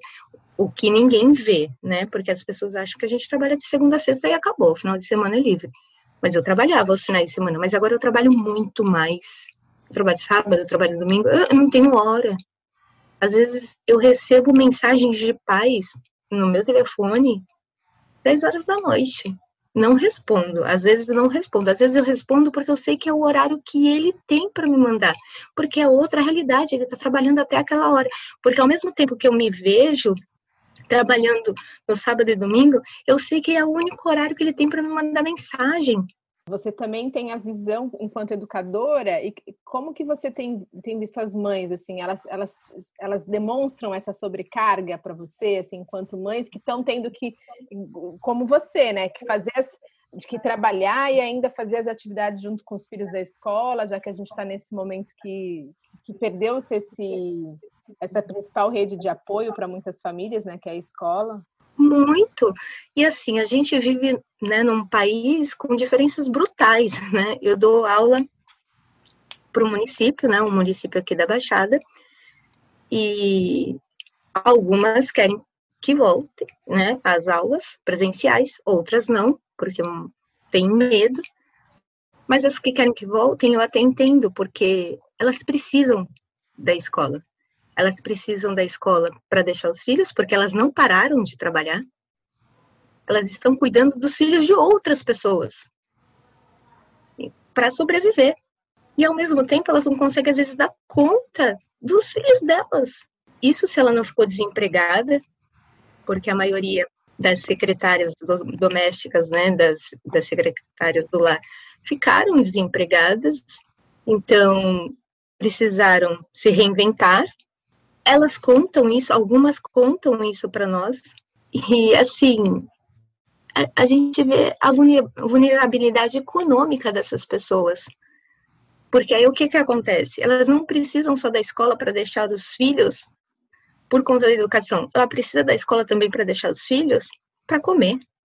Eles precisam também da escola para comer para mãe, para nós mães, né? Eu acho que quando a gente vira mãe, a gente já tem aquela coisa assim, a gente tem que dar conta de tudo e vem com uma coisa assim que é no segundo sentir culpa, né? A é culpa. o sentimento de culpa que, que a gente carrega o tempo inteiro, né? Outro dia eu estava lendo um isso. texto sobre isso, né? Por que, que as mães carregam tanto esse sentimento de culpa Sim, porque o tempo Exatamente. inteiro eu falo assim, eu dou conta, mas ao mesmo tempo eu estou ligada aqui oito horas por dia, só que o meu filho me pede atenção e fala assim, mamãe, você vai trabalhar o dia inteiro? Mamãe, por que você não larga o celular? Eu falo assim, porque eu estou trabalhando. Porque eu preciso, só espera um pouquinho que eu preciso responder aqui para o meu aluno. Às vezes eu estou em vídeo, com, vídeo chamada com o um aluno e ele olha que eu estou com as crianças. Ele sente ciúmes. E aí ele vem para me chamar e eu tenho que falar assim, olha, é, espera um pouquinho que eu já converso com você. Só que se espera um pouquinho, é, entre aspas, eu estou mentindo para ele, porque são 9 horas da manhã e eu vou trabalhar até as 17h30. Não é um pouquinho. Um né? Eu espero um pouquinho é o dia inteiro, eu estou mentindo para ele. E às vezes o 17h30 é a hora que o pai vai chegar, e eu falo assim pro pai, eu não aguento mais. E aí ele dorme, e eu falo assim, eu não dei atenção para ele. Mais um dia passou. Porque eu fiquei com 60 crianças durante o dia. E aí vem a culpa. Exatamente.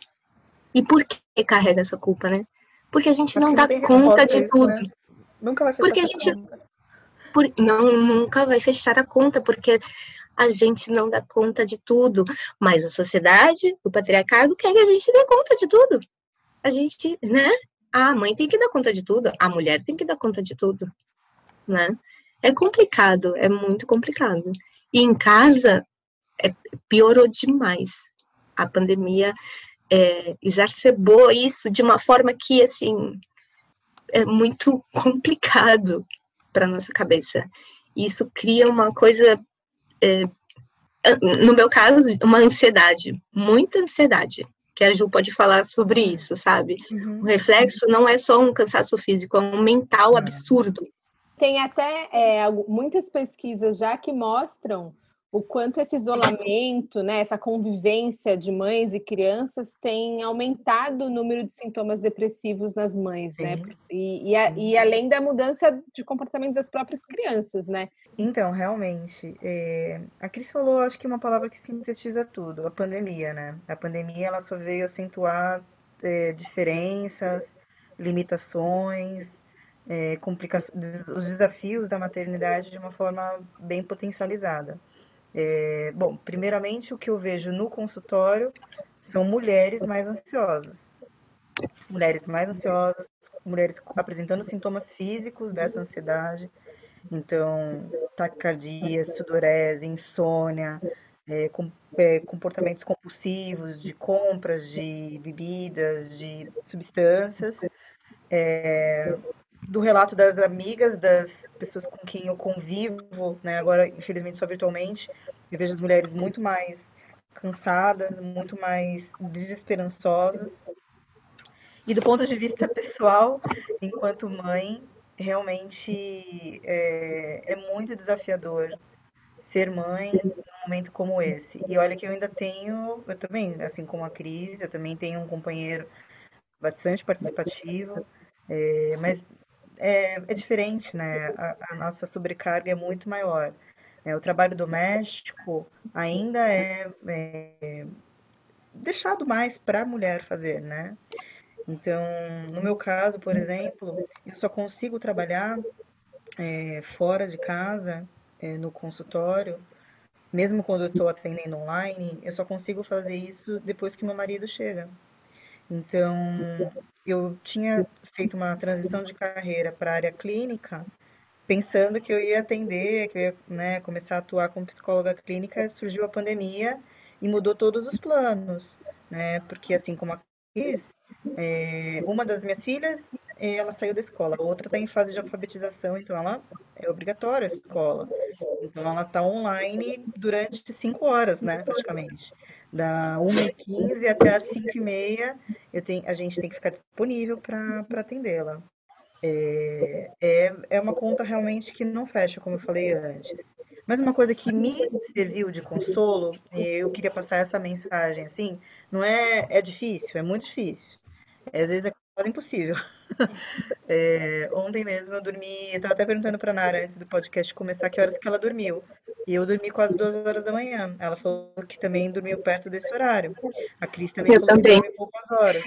Eu Isso, também. Então, é, eu dormi porque eu dormi esse horário porque era o único horário que eu podia é, escrever.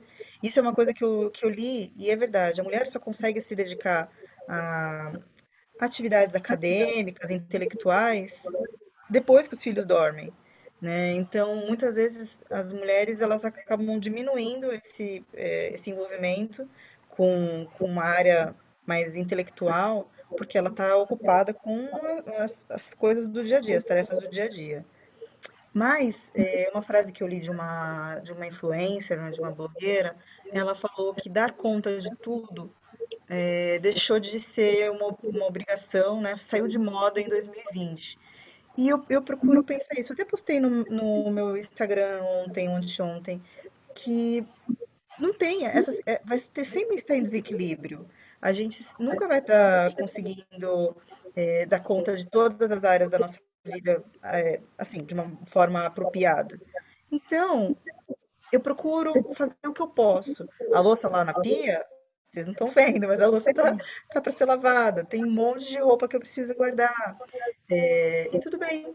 Nesse momento, né, no caso, eu, eu priorizei é, os meus estudos. Eu quero, estou terminando uma especialização em terapia cognitivo-comportamental.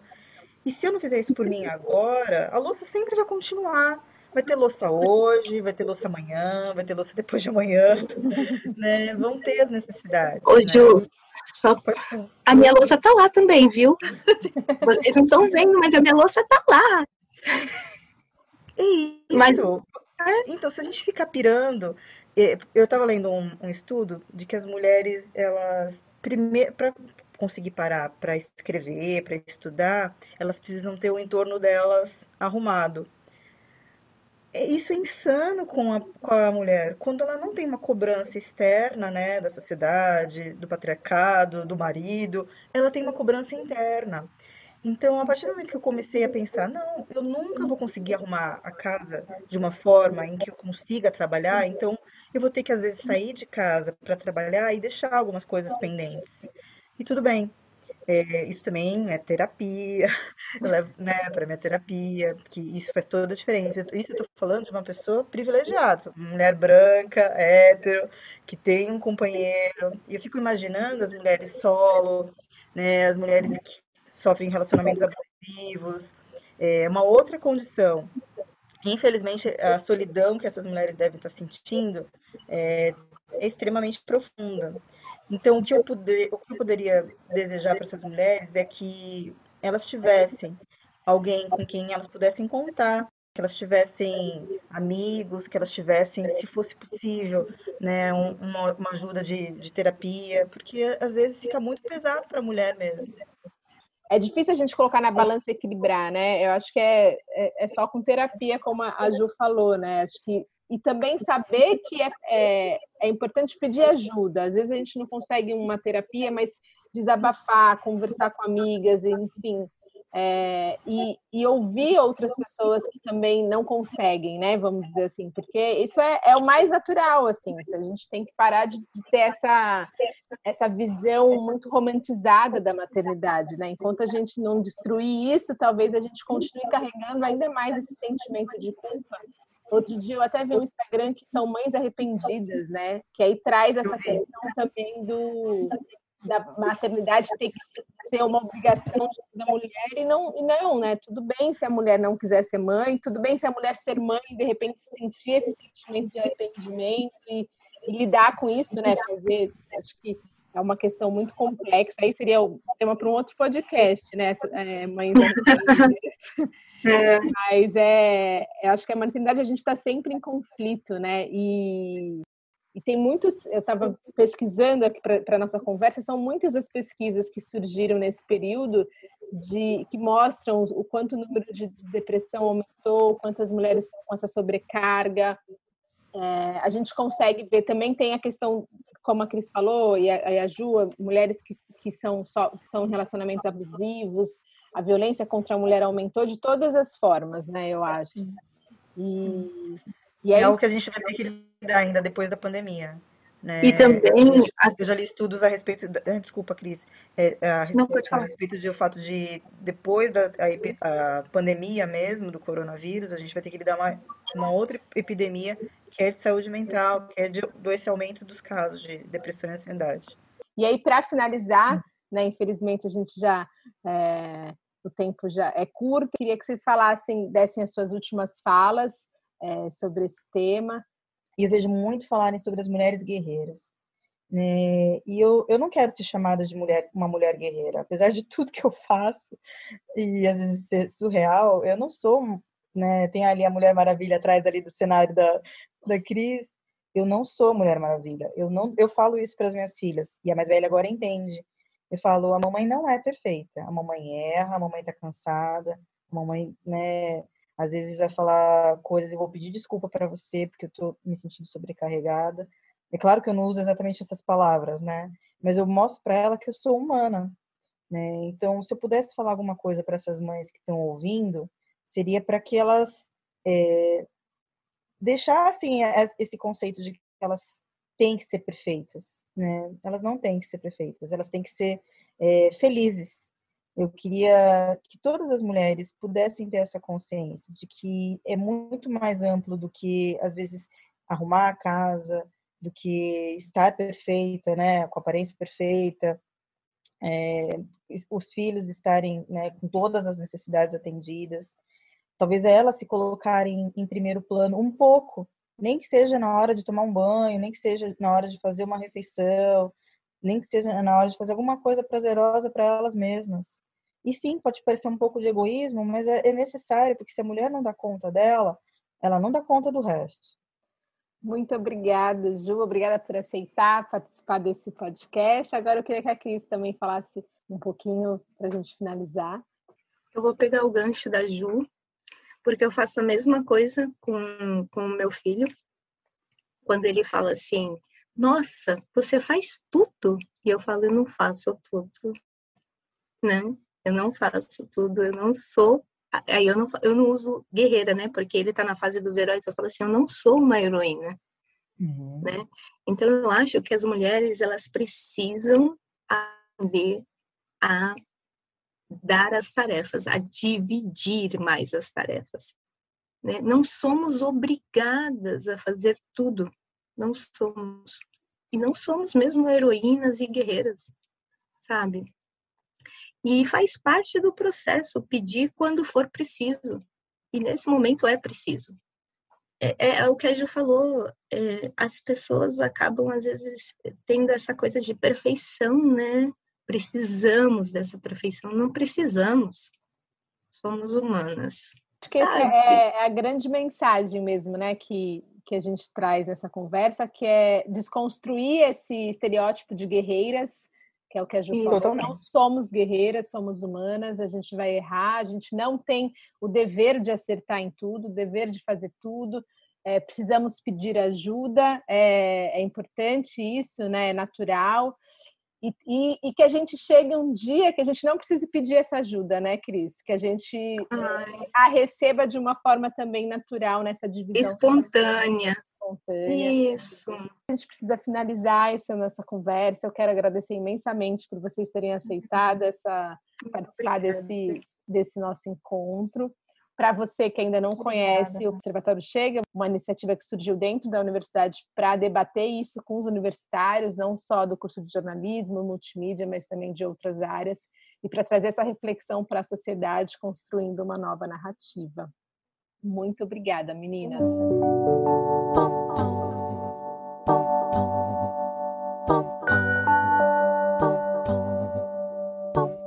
Ouço mãe o dia inteiro e a louça lá na pia.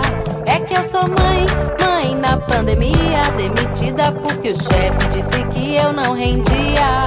É que eu sou mãe, mãe na pandemia. Seu trabalho sempre fora com quem deixo minha cria. É que eu sou mãe, mãe na pandemia. Quem se importa com criança, ó oh, Deus salve a economia. É que eu sou mãe, mãe na pandemia. Não me chama de guerreira se eu não tenho opção. Se eu faço ele não, depois diz que até faria. É que eu sou mãe, eu sou mãe na pandemia. Aula online pra assistir, eu nem fiz pedagogia. É que eu sou mãe, mãe na pandemia. E se trava a internet pra quem sobra teoria. É que eu sou mãe, mãe na pandemia. Uma, duas, três jornadas, esse é meu dia a dia. É que eu sou mãe, mãe na pandemia. Planejar fazer limpar saudades da boemia. É que eu sou mãe, mãe na pandemia. Não me manda artesanato, culinária em família. Se eu olho um pano de prato, sou mãe na pandemia. Mamãe, eu quero, mamãe, eu quero. Mamãe, eu quero deitar, tomar a saideira, tomar, tomar, tomar, tomar, tomar. Quase 8 milhões e meio de mulheres deixaram de trabalhar desde o início da pandemia da Covid-19. Para quem cria seus filhos sozinha, os retrocessos foram ainda mais profundos. 61% das mães solo no país são mulheres negras. A participação feminina caiu 45,8% no mercado de trabalho, o nível mais baixo em três décadas. Tomar a saideira, dormir a noite inteira, cagar sozinha e passar fio dental, fechar os olhos e sonhar com carnaval.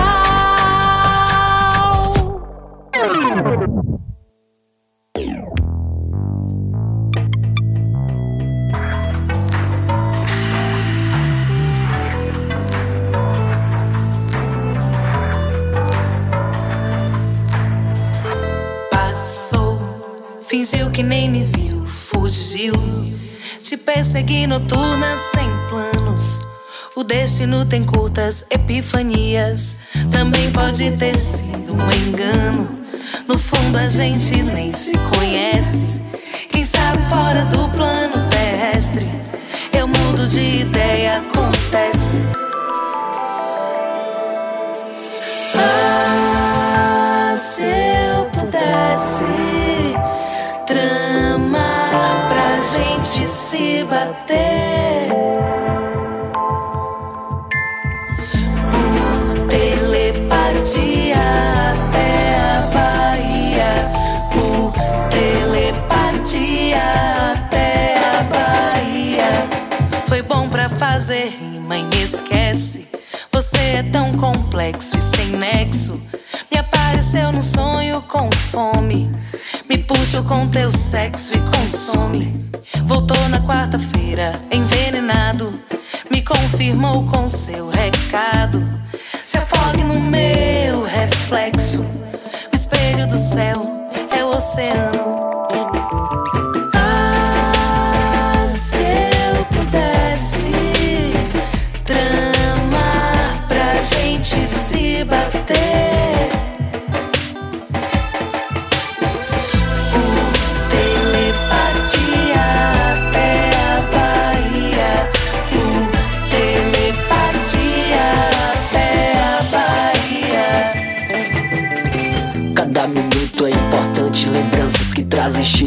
Passado pra esse presente preso ao futuro. Não se freiam lágrimas, o que fica eternizado atravessou tantas fronteiras. Porque é forte, é sentimento puro. É tipo o sol que é tão distante, a gente sente. Vento não leva, tá ligado, não se ausente. Congelando o tempo, filtrando memórias. Posso não tocar, mas sinto sua presença bastante notória. Uh, fora do plano terrestre, a gente até que se aquece. Nós dois somos bom de rima, nisso tamo dando match. Fora do plano terrestre, talvez a gente se entenda na magia da Bahia. Qualquer dente vira rima. Ah, se eu pudesse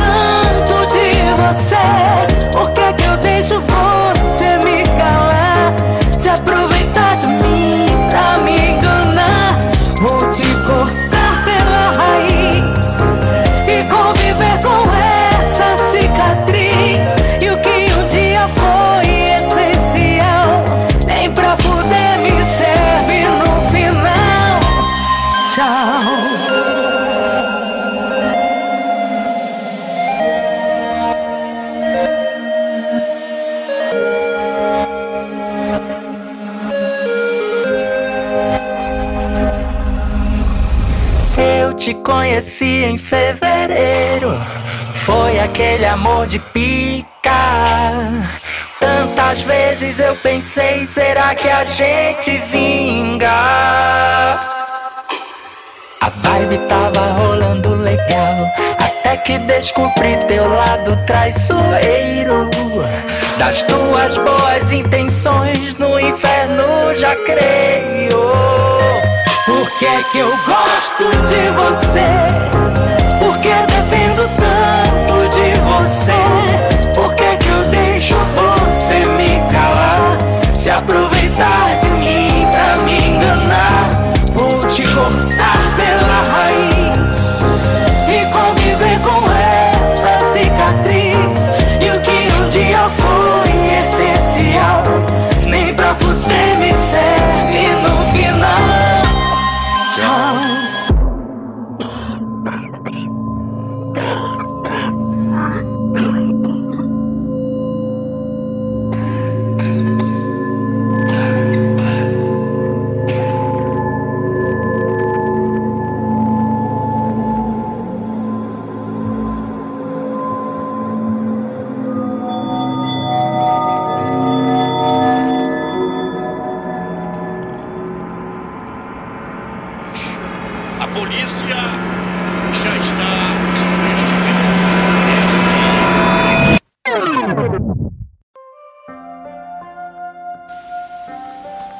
Tuiuiu, uma vida dedicada à descoberta de medicamentos para a malária. Tuiuiu nasceu em 1930 na cidade de Ningbo, na costa leste da China. Sua família se preocupava muito com a educação, tanto dela como a de seus quatro irmãos. Mas ela teve que fazer uma pausa de dois anos nos estudos, aos 16 anos por ter contraído tuberculose. Quando voltou à escola, sabia exatamente o que queria: estudar medicina. Ela queria encontrar cura para doenças como a que a afligira.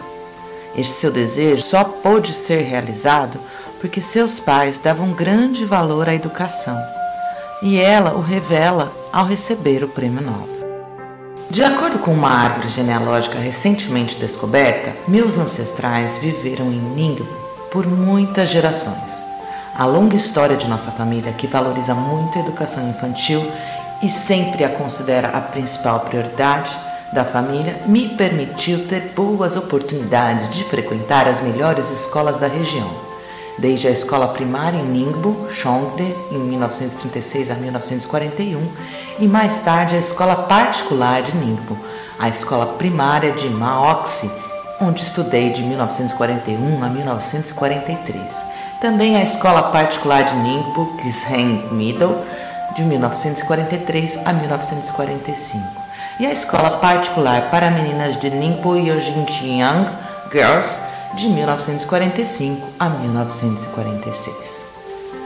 Tuyuyu concluiu seus estudos em 1951 na Ningbo High School e aos 20 anos passou no exame de admissão para a universidade, permitindo que ela se matriculasse no Departamento de Farmacologia da Faculdade de Medicina da Universidade de Pequim.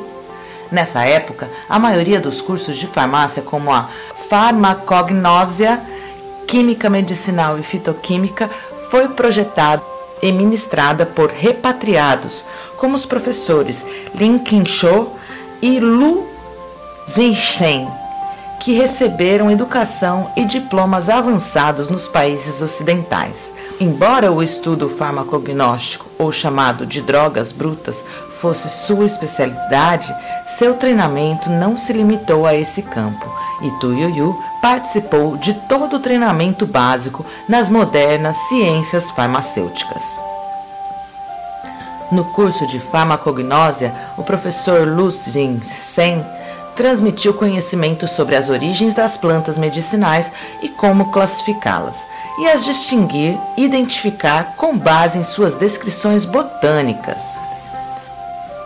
No curso de fitoquímica, o professor Lin Shou fez uma introdução abrangente e ensinou como extrair ingredientes ativos das plantas utilizando solventes adequados, como avaliar suas propriedades químicas e determinar as suas estruturas moleculares. Esses cursos forneceram informações científicas sobre ervas e plantas e, muito mais importante, ensinaram como os medicamentos fitoterápicos funcionam de um modo diferente daquele da medicina tradicional chinesa. Em 1955, com 24 anos, Yu Yu se formou em farmacologia e foi contratada pela Academia de Medicina Tradicional Chinesa.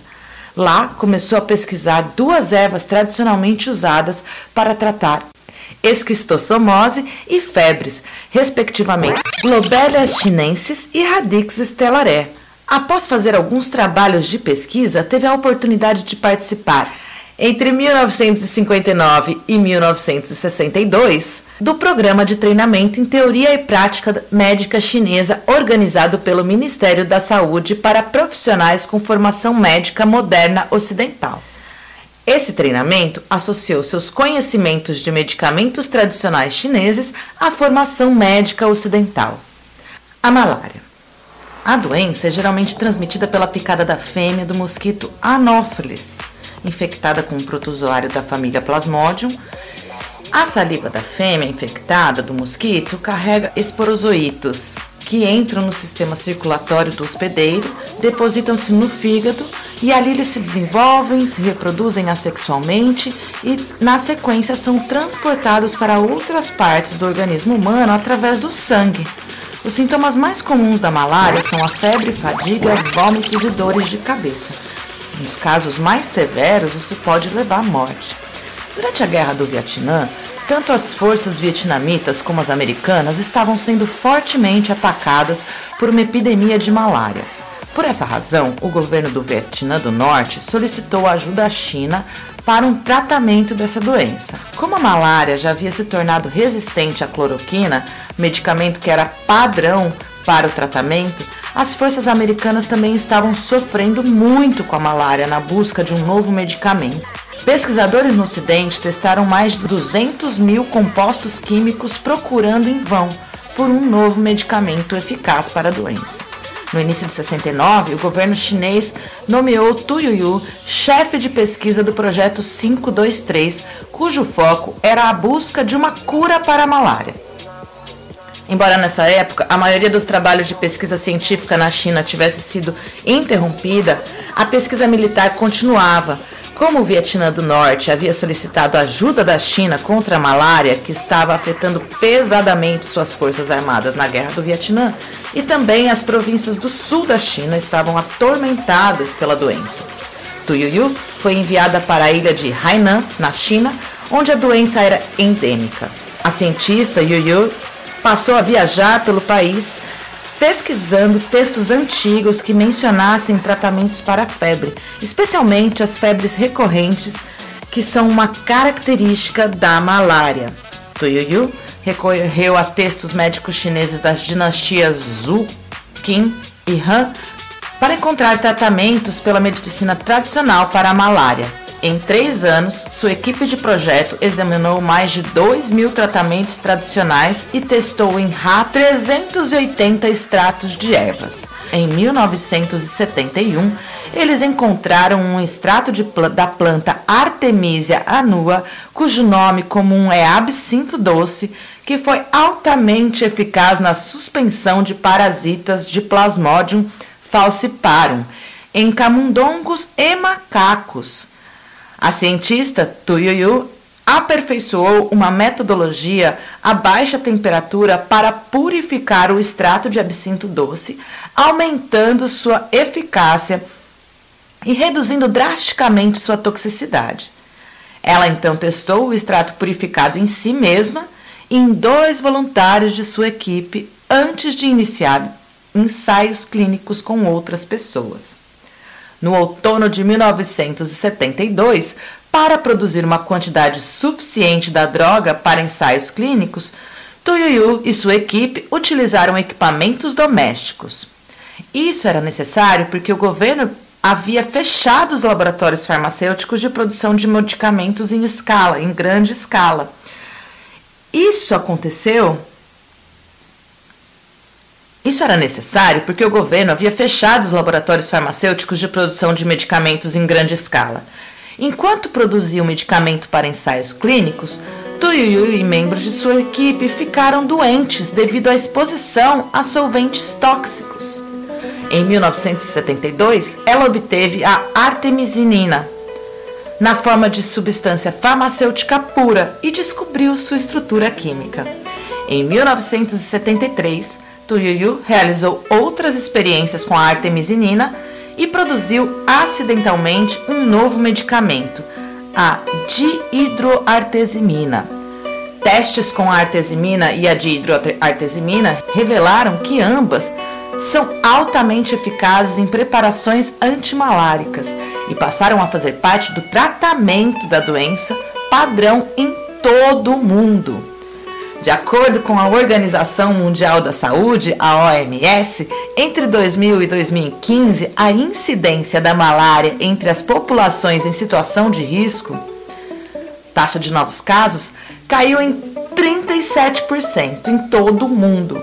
Nesse período, as taxas de mortalidade pela doença entre as populações em risco diminuíram em 60% entre todas as faixas etárias e 65% em crianças com menos de 5 anos de idade.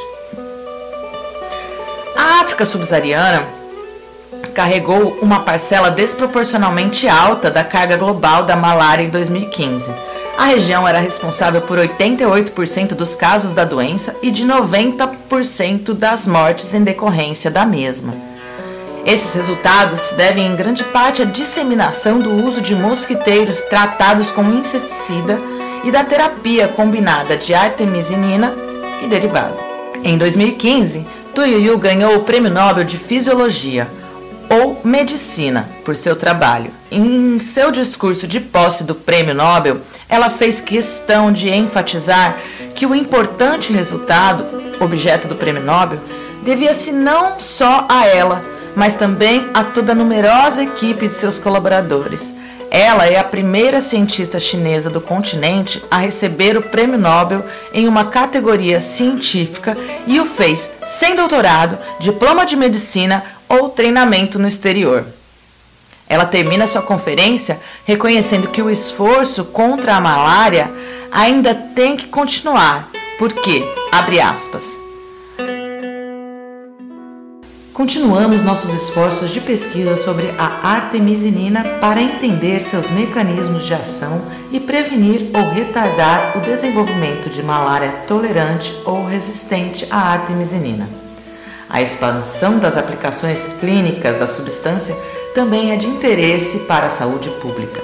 Sabemos o que ela pode fazer, mas precisamos saber por que e como isso acontece, o que mais ela pode fazer e como pode fazer melhor.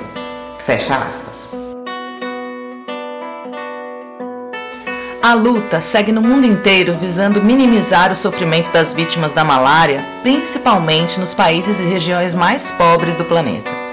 Assim comenta o Dr. Marcos Vinícius Lacerda, pesquisador da Fundação de Medicina Tropical Dr. Heitor Vieira Dourado, do governo do Amazonas, em Manaus. Entretanto, a luta contra infecções é contínua, pois é praticamente inevitável o surgimento de resistência de microorganismos aos medicamentos. Fecha aspas.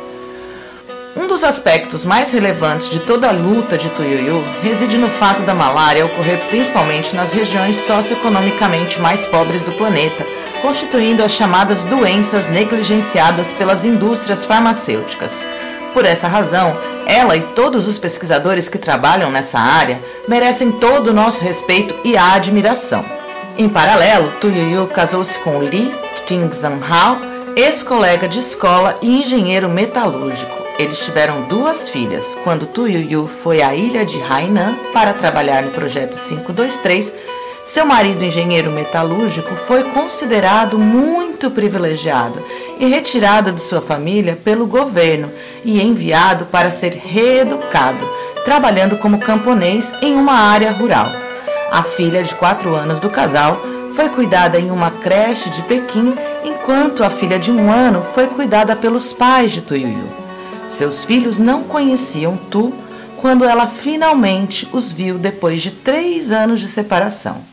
Hoje, Tu Yuyu é a cientista-chefe da Academia de Ciências Médicas Chinesas Tradicionais